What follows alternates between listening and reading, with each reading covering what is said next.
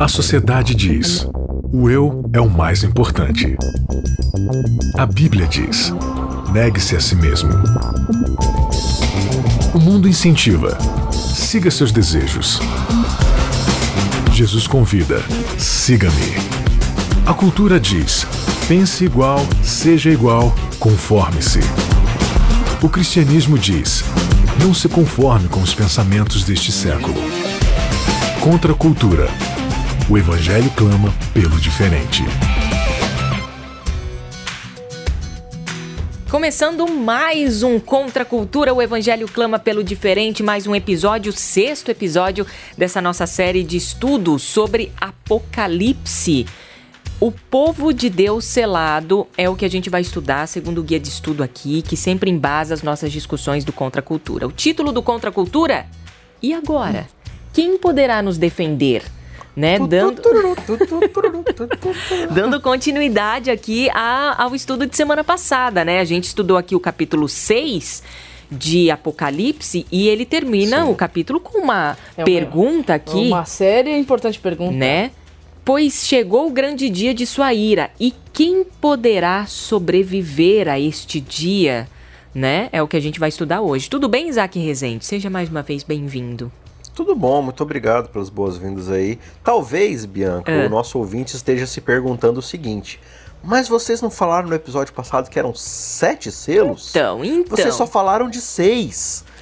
Como assim? Tem um Como inter... assim, Mayara Costa? Um Tudo bem com você? Tudo. Você tá bem, amigo? Eu tô bem. Que história e... é essa aí de só seis selos? Cadê o sétimo? Pois é. é... O que que acontece? Entre o sexto e o sétimo selo existe um parênteses que está sendo aberto.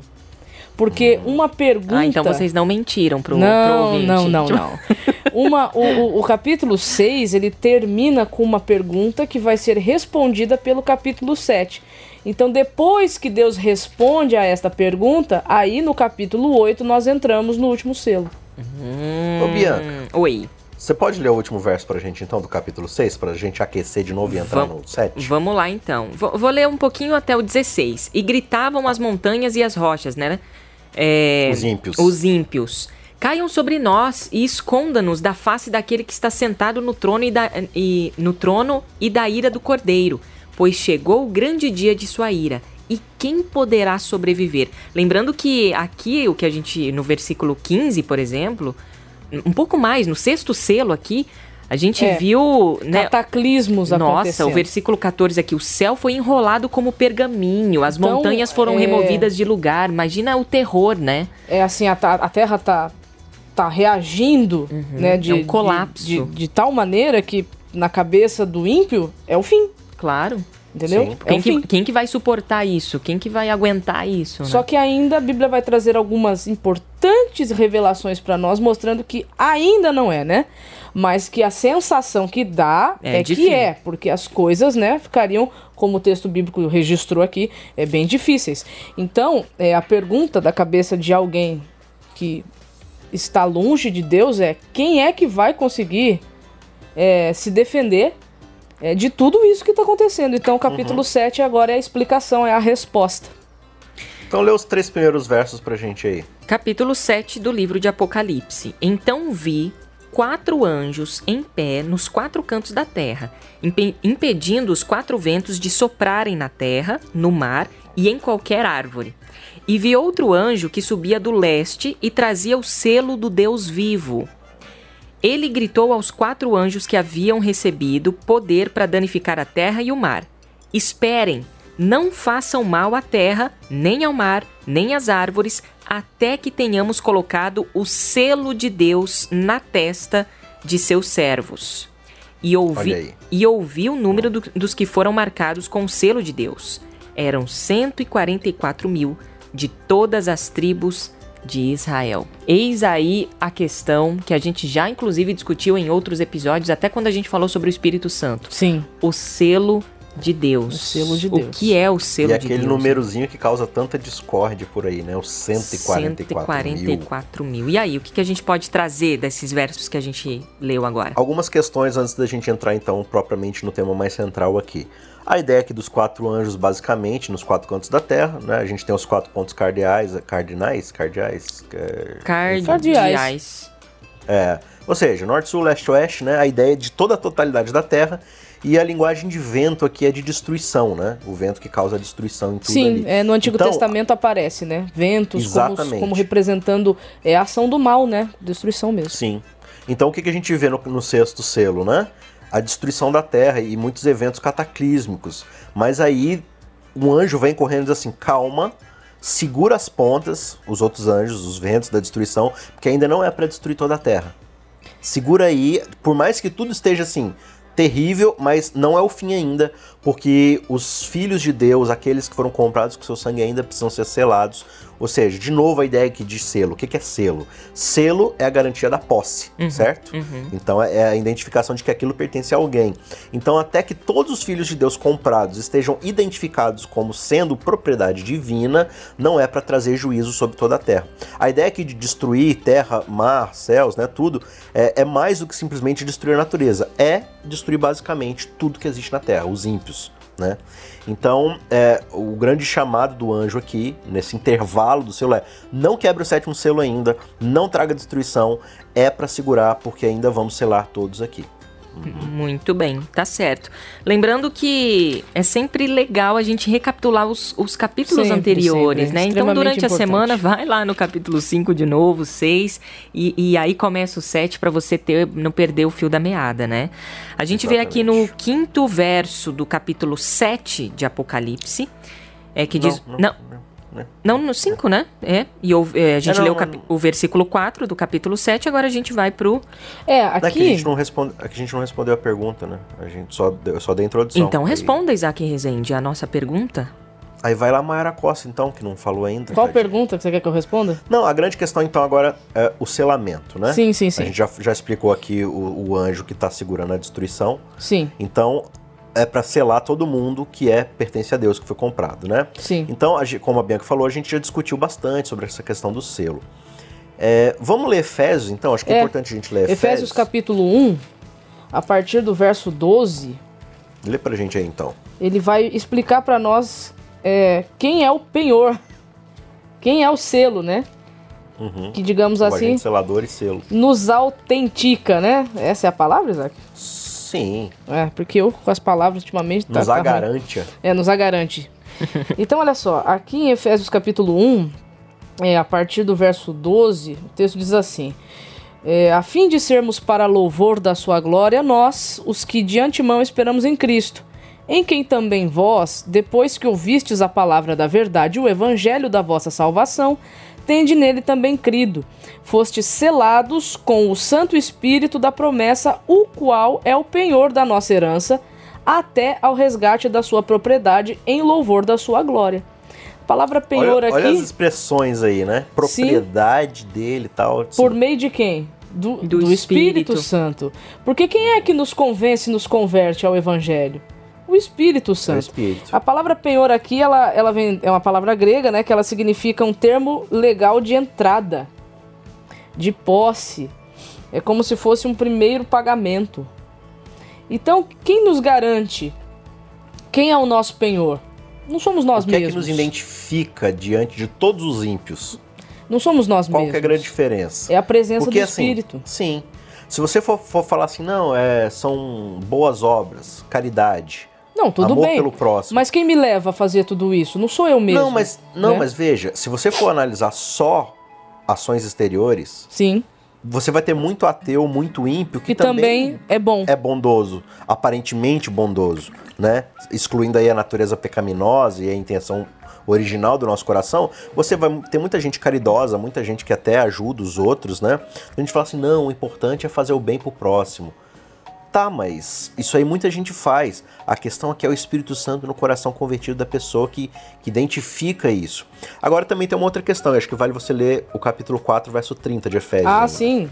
que ele diz para nós não entristecermos, né? E não entristeçais o Espírito Santo da promessa com o qual fostes selados, né? Para uhum. a redenção. Para a redenção. Então, Exatamente. de novo, a palavra redimir aí, né? Vocês Sim. foram selados para serem recomprados. Ou seja, Deus vai lá e o, Jesus vai lá e coloca o selo e fala assim: ó, esse aqui eu vou redimir, esse aqui eu vou redimir, esse aqui eu vou redimir. E esse selo é o Espírito Santo. E, e o que, que é essa ideia de entristecer o Espírito Santo? É, você já não, não tem a ver mais com você do que com ele, né? É, então, quando, quando a gente lê dentro do contexto ali o que, que é o, o entristecimento do espírito, é, não faz o menor sentido eu que estou é, regen sendo regenerado pela graça, né? É, uhum. E tendo a presença dele na minha vida, mas eu continuo maltratando os outros. Você Sim. vê que a maneira como eu me relaciono com o próximo é o que Paulo vai descrever ali na sequência, no, em Efésios capítulo uhum. 4 é o que vai demonstrar se eu estou selado realmente com o Espírito Santo ou não. Nas últimas consequências, né? Exatamente. E, e, e principalmente, né, se eu estou colocando outros ídolos na frente de Deus, ou seja, se eu estou colocando prioridades últimas que colocam Deus em segunda categoria, em segunda instância, né? Tipo assim, depois que eu resolvo tudo, aí que eu vou buscar Deus, aí que eu vou resolver as coisas de Deus. Então, a gente trabalha no Novo Testamento e no Antigo Testamento também essa ideia do selamento do Espírito Santo. O Espírito Santo ele vai sendo colocado naqueles que vão sendo comprados por Cristo. Sim. Agora sim, alguns adventistas que estão escutando a gente talvez estejam falando assim: tá, mas e a questão do sábado? Onde o sábado entra nessa história toda? É importante a gente frisar o seguinte: é, quando a gente fala no Adventismo que o sábado é selo de Deus, nós não estamos falando do contexto atual. Nós não estamos falando da, da, da, realidade do presente momento. A realidade do presente momento é o Espírito Santo e ponto e acabou. Não é sábado. Não é sábado. Isso a gente pode frisar com muita tranquilidade. Agora tem uma grande questão. Quando a gente vai para o Apocalipse, estamos falando das últimas coisas, do momento escatológico, ou seja, dos eventos finais, existe um desdobramento de fatos que nos levam a concluir que o sábado vai ser algo muito importante nos eventos finais. Sim. Quando a gente vai vendo as características desse povo selado, desse santo, desse remanescente dos últimos dias, vai descrever o que sobre ele? Que ele guarda os mandamentos de Deus e tem o testemunho de Jesus, ou seja, tem a fé em Jesus, ou a fé de Jesus. Ou seja, tem o testemunho que Jesus deu, o seu sacrifício, a, a fé que nós podemos ter no sangue dele porque ele morreu na cruz por nós, né? E isso nos leva a de fato não entristecer o Espírito Santo, ou seja, o Espírito Santo em nós nos converte, nos leva a viver uma nova vida e essa vida é uma vida de obediência à vontade de Deus. Sim. Isso aí é óbvio, né? Por que, que eu vou ser regenerado em nova criatura e vou continuar desobedecendo a Deus? Sim, isso sim. não faz o menor sentido. Mas quando você vai estudando ali o contexto, e a gente vai falar um pouco sobre isso mais na frente, né? Mas ali fala muito sobre o contexto de adoração. A gente vai ver espe especialmente lá nas três mensagens angélicas quando a gente chegar, né? E nesse contexto de adoração, Deus ele é reconhecido como criador. Porque no fim das contas, por que, que ele é o dono da terra? Por que, que ele é esse que tem o direito de redimir a terra? Se ele redime a terra, é porque a terra era dele no começo de conversa, certo? Sim. Né? Então, reconhecer a Deus como Criador acima de todas as coisas é dar a ele aquilo que Adão e Eva negaram um dia né? Adão e Eva falaram assim: não, nós não reconhecemos Deus como soberano e vamos decidir o que é certo e errado por conta própria. Sim, sim. Aí começou todo o pecado, começa todo o grande conflito, né? Satanás faz a mesma coisa. Sim. Então, reconhecer Deus como criador é reconhecer ele como dono legítimo. Se ele é dono legítimo, ele é o legislador de como tudo funciona. Então, veja que adorar a Deus como criador está diretamente ligado ao reconhecimento dele como soberano na nossa vida. E qual é o único mandamento ou o mandamento mais específico que coloca Deus como autoridade na criação, e inclusive fala sobre redenção. Aí você né? não precisa nem ir pro decálogo se não quiser, o próprio Gênesis já mostra, é o sábado. Sim, sim. Agora, é muito legal, porque os dois mandamentos do sábado, tanto de, de Êxodo quanto de Deuteronômio, eles estão literalmente ligados à questão da liberdade e da redenção. Isso Lá mesmo. em Êxodo diz o seguinte, vocês vão guardar o sábado por quê? Porque vocês foram libertados do Egito. Vocês eram escravos lá no Egito e vocês foram libertados. Por isso vocês vão celebrar essa liberdade que vocês têm em Deus. E lá em Deuteronômio ele fala justamente isso, né? Essa ideia de que vocês foram redimidos, resgatados. Então o sábado ele passa a ter essa conotação de que aqueles que recebem Deus, recebem o selo do Espírito Santo, eles também vão ser selados com a ideia de uma obediência, de uma adoração legítima a Deus, reconhecendo as características de Deus como Criador e soberano. Sim. Então veja, a gente precisa frisar uma coisa: não é simplesmente o fato de que você vai à igreja todo sábado. Não, não, não. Não é, é isso é que muito, significa ter o está selo muito do mais além disso. O selo do sábado, ele abrange a ideia de que Deus é soberano na sua vida como criador seu de todas as coisas. Então tem muita gente que, por exemplo, hoje, né, vai na igreja, guarda o sábado ali, assiste o culto, volta para casa, mas durante a semana o seu trabalho e a forma como ele, ele, lida com o dinheiro que ele recebe do fruto do seu, do seu, trabalho dá ele a impressão de que ele é dono de todas as coisas que ele recebe. Sim. Então ele vive para trabalhar para si mesmo, para angariar fundos, para viver para si mesmo, mas ele vai no sábado e, e presta culto. Isso não é guardar o sábado. Não. Guardar o sábado é você entender que tudo que vem às suas mãos é fruto daquilo que Deus já te deu. E Deus continua sendo soberano na sua vida. Então, assim, ó, você vai trabalhar seis dias, só que você vai lembrar que você só está trabalhando nesses seis dias porque Deus te criou para começo de conversa. Sim. Então você tira um dia para poder celebrar a ideia de que tudo que vem à sua mão é fruto da graça de Deus para começo de conversa. Né? Exatamente. Né? Então o mandamento ele é a celebração da graça, o quarto mandamento. Sim. Porque ele diz assim, olha, não é sobre você no fim das contas, é sobre a obra que Deus já realizou. Né? Então é, você só faz, você só obedece os dez mandamentos porque ele já te redimiu na cruz. Você só trabalha, você só realiza obras e boas obras porque você já foi salvo pela graça. Então o sábado é esse lembrete pra gente. É, então. Então, em cima disso que, que o Isaac explicou aqui para nós em relação ao sábado, é, nós, é, a profecia mostra para nós que Satanás ele vai, ele vai levantar um monumento, né, de falsa adoração. Ele vai levantar algo que seja contrário a isso, porque ele está sempre tentando contrariar Deus, a palavra, ele está sempre tentando contrafazer. Então haverá uma contrafação, né? Então é, nós percebemos que isso vai aparecer em algum momento da história. O Apocalipse vai mostrar isso é, mais para frente no capítulo 13. Então o sábado ele, ele, ele vai ter esse papel mais pro final dos tempos. Ele vai entrar na questão de grande controvérsia mais pro final dos tempos, aonde Sim. realmente a fidelidade é, a Deus ela realmente será testada e aprovada. Né? Até porque a ideia da Veja, não, é, a gente não está falando que ah, o, o, cara que adora Deus e vai na igreja no domingo ele está condenado. Não, não é Não, não, não é isso.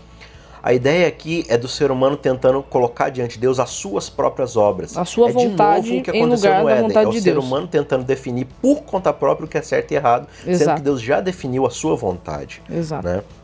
Então, o grande tema de Apocalipse no contexto de adoração é aqueles que tentam adorar a si mesmos através das suas próprias obras e aqueles que adoram a Deus mediante a confiança na justificação pela fé no Filho de Deus. Isso. Muito bem, a gente tem 10 minutinhos aqui, a gente já deu essa, essa explicação de, do selo de Deus, sim. né? Dava uma série uhum. só sobre ah, isso. sim. E aí também tem, temos aqui a questão dos 144 mil, que é, eu ia dar só continuidade na leitura aqui dos, dos restantes dos versículos para saber de onde dos, que veio. 5 a 7, do 5 a 8 você não precisa ler, não. Não, não, nem, nem, nem né? ler, tranquilo. A gente só, é, é. só. De onde veio esse número, sim. né? 144, né? Que tem a ver com as tribos de Israel, são 12. É a, é a multiplicação multiplicação né, Exatamente. Né, do número 12 aqui, né? Uhum. 12 vezes 12 vezes 12 vezes mil. Isso. Você tem 144 mil. Uhum. Lembrando que o mil dentro da profecia ele representa é, grande quantidade de alguma coisa. Aí alguém e mais vai... do que isso até, né? Sim. No contexto específico aqui de, das 12 tribos, você percebe que lá, lá em números, né? Sempre que Israel ia para a guerra, eram selecionados é, é, unidades de mil 12 unidades de mil de cada tribo. Sim. Né? Então você. É, mil era uma unidade militar de Israel. Isso, isso. Eram isso. grupos ah, de mil. Ah, excelente você lembrar isso.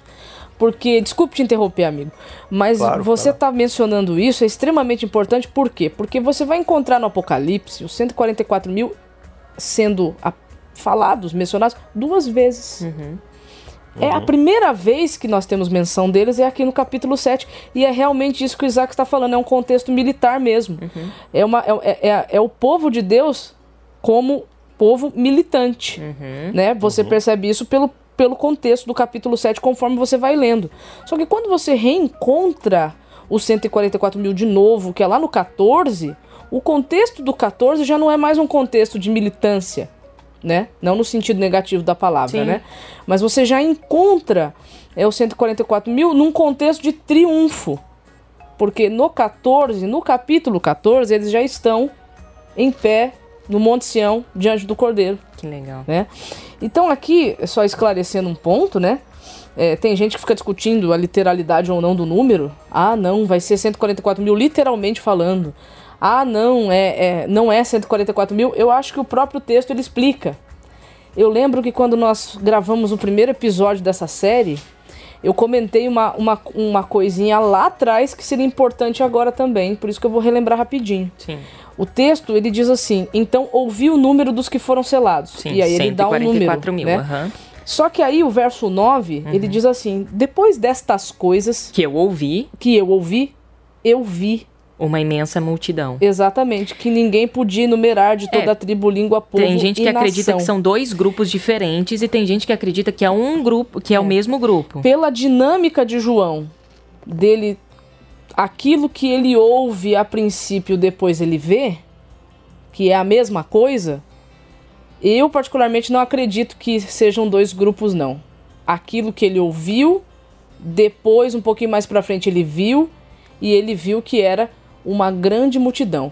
Então, os 144 mil aquele é uma representatividade do uhum. povo de Deus. É que tem gente, por exemplo, inclusive numa, né, nesse, nesse, nessa temporada nossa, o Isaac até falou, né? A gente leu o capítulo é, 7 eu não me lembro. João ouve. Eh, quando a gente fala que ele viu um leão, ele ouve um leão, aí quando ele vê é um cordeiro. É, um cordeiro, é o 5. É o 5, exatamente. Lá no capítulo 1, um, ele ouve uma voz e quando ele Isso. vê a voz, Os ele vê. Os anciãos falam: olha, o leão da tribo de Judá venceu uhum. para trazer a vitória. Por isso aí, que tem gente que acha que é o mesmo grupo, morto, né? né? Então 144 Sim. mil, na verdade, não é um número literal, mas é uma não, grande multidão. Ele, ele representa. É o povo Sim. de Deus. Uhum. Até porque é interessante essa, essa tendência de interpretar como sendo os dois grupos a mesma coisa, porque veja, se você tem é, 12 mil unidades ali, do, é, várias unidades de mil, você vai contando ali, você chega a 144 mil, porque você está tudo dividido em grupos de mil, digamos assim, né? Uhum. Mil aqui, mil ali, ou 12 mil ali, 12 mil ali, 12 mil ali, você soma os 12 grupos, você sabe que tem 144 mil. Agora, quando você está organizado em unidades militares, é porque você está na guerra, uhum. certo? Agora, digamos que a guerra acabou, todo mundo tirou seu capacete, sua armadura e, e todo mundo é, saiu da formação militar, todo mundo começou a se misturar e tal, acabou a guerra, e aí todo mundo fica bagunçado. Você olha para aquela mesma multidão toda bagunçada, como é que você vai contar?